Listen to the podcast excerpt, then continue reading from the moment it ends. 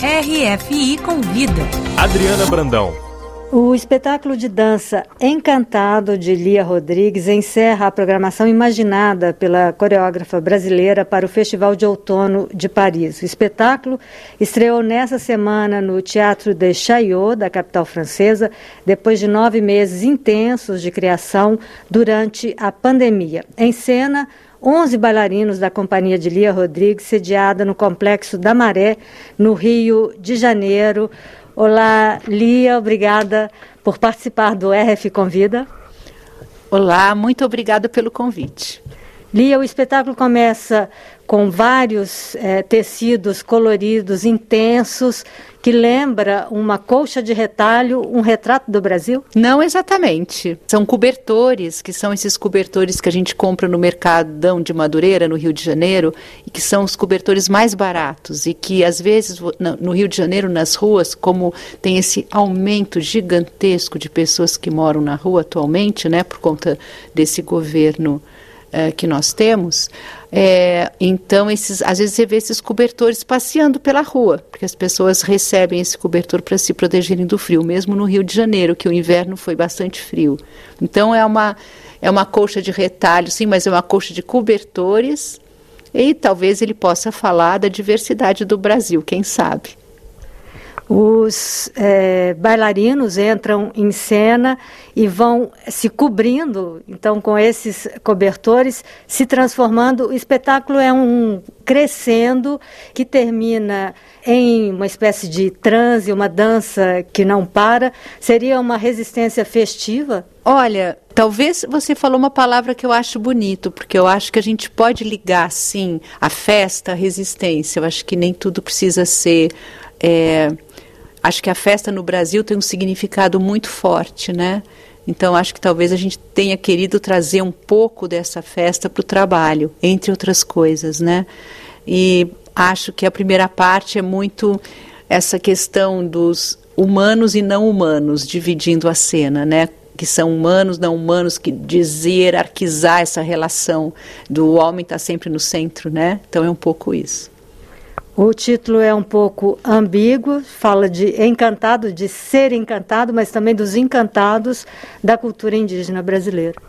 Então, encantado são entidades da, da, da cosmogonia afro-ameríndia, né, que é encontrado em algumas dessas cosmogonias, e eles são seres que ficam entre o, o céu e a terra, né, e habitam normalmente lugares da natureza.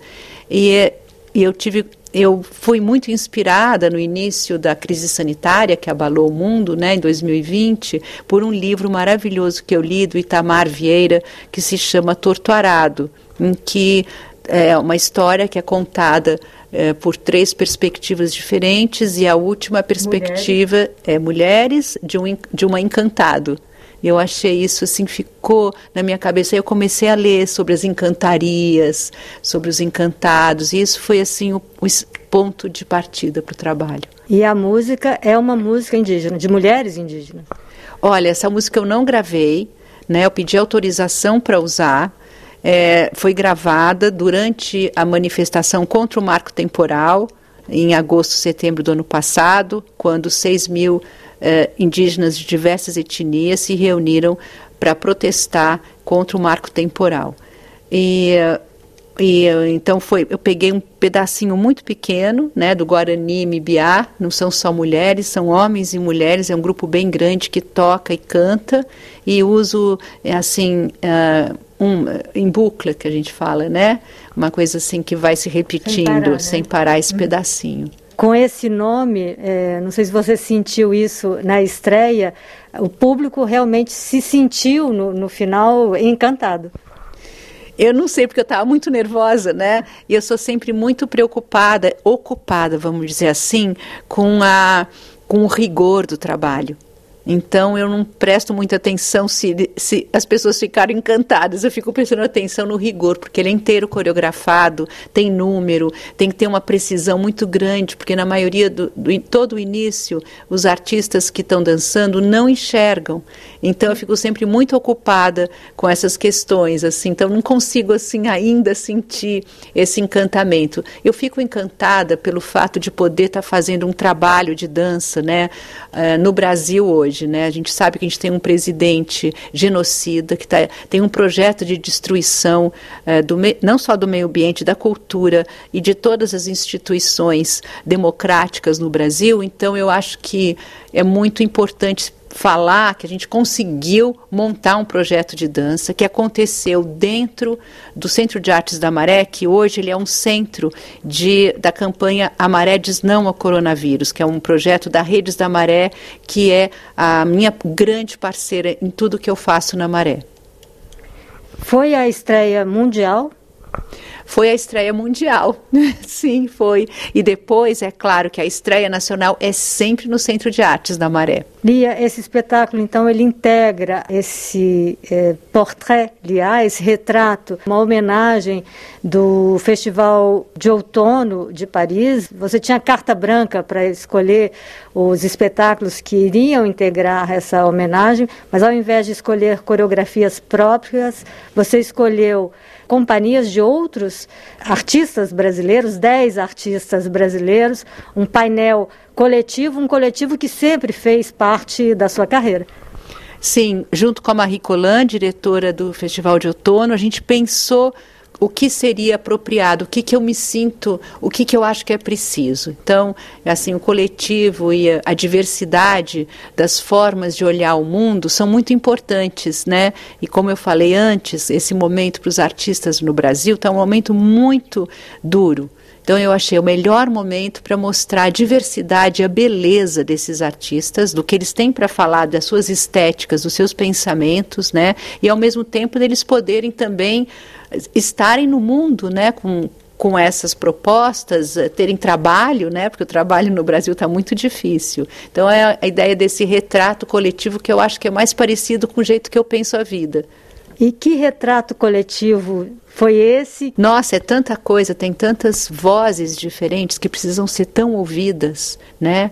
A voz de uma travesti, né? A gente sabe a voz de, de, de pessoas negras que estão criando seus trabalhos, a voz de artistas que estão já têm uma carreira longa, como é o caso do Marcelo Evelyn, da Cristina Moura, artistas que são baseados brasileiros na França, que, que vêm lá da, do Brasil, a Gabriela Carneiro da Cunha, que traz essas vozes femininas da Amazônia. Então, acho que é bem diverso. E, finalmente, eu acho que fecha com uma chave de ouro, que é a exposição no Sancatre, da Maré, Viva Maré, que vai mostrar os, os projetos que a Redes da Maré, minha parceira na Maré, que tem um trabalho inacreditável de importante, né, como que a sociedade civil se organizou dessa forma que eles se organizaram e que vai mostrar um pouco desses vários eixos que a Redes da Maré trabalha, né, porque Veja bem, o Centro de Artes sediou essa campanha que atingiu distribuiu cesta básica para mais de 17 mil famílias por mês. E ele ainda é o centro vivo disso. Depois, uma outra campanha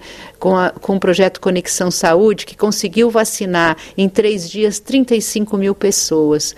Então, tudo isso acontecia ao mesmo tempo que a gente criava Encantado. Apenas uma pequena cortina nos separavam desse trabalho magnífico da Redes. E, ao mesmo tempo, a gente trocou o teto, tudo ao mesmo tempo. Então você pode imaginar que o encantado, ele vem prenhe, ele vem grávido de todas essas ações maravilhosas que foram feitas lá na Maré. Então, só para aqui no Chaiô é apenas o finalzinho, não é? Mas não é o fim é, dessa dessa empreitada, dessa aventura é, da Lia Rodrigues, dessa homenagem da Lia Rodrigues no Festival do Outono, na verdade, termina no Sancatre também com uma apresentação do Encantado. Depois daqui vai para o Sancatre ao mesmo tempo que essa exposição sobre a maré. Sim, e uma coisa importante, eu acho muito importante dizer que esse projeto foi feito sem um tostão do Brasil, tá? Todo ele foi pago durante esses nove meses e ainda conseguimos fazer o teto, fazer o nosso chão com o dinheiro dos meus parceiros, principalmente da França, da Alemanha, do Instituto Goethe também, que nos nos ofereceu um, uma, um projeto muito importante, mas eu acho que isso é muito importante dizer. E a primeira vez que oito cenas nacionais da, da novela Quiterne se eh, colocam em grupo para poder apoiar um artista estrangeiro. Né? Eu sou associada, artista associada do Saint-Quatre e do Teatro de Chaillot. Então, esses parceiros todos, eu acho que é uma rede muito poderosa, é uma rede do coletivo. Eu acho que só assim a gente vai conseguir continuar. Se a gente olhar para o mundo me menos a partir de uma perspectiva individualista do meu próprio umbigo, mas olhar um pouco mais amplo. Não existe fronteiras. A gente, tem, a gente tem que quebrar essas fronteiras das mãos e ir em frente com essa visibilidade internacional que passa pela França, você denuncia a situação no Brasil? Eu acho que, como cidadã, acho que esse é o papel do, de um cidadão. Isso que eu acho que é a minha responsabilidade, né? Tenho uma responsabilidade no país, eu acho que é isso. Não sei se é como artista, não consigo separar essas coisas. A minha ação é uma só. Eu estou no mundo, eu tenho responsabilidades por conta do privilégio que eu tenho, por ser uma mulher branca de classe média, nascida num país extremamente desigual, extremamente racista, eu tenho responsabilidade. As minhas ações têm que ser concretas no sentido, nesse sentido. Muito obrigada, Lia Rodrigues. Obrigada a você.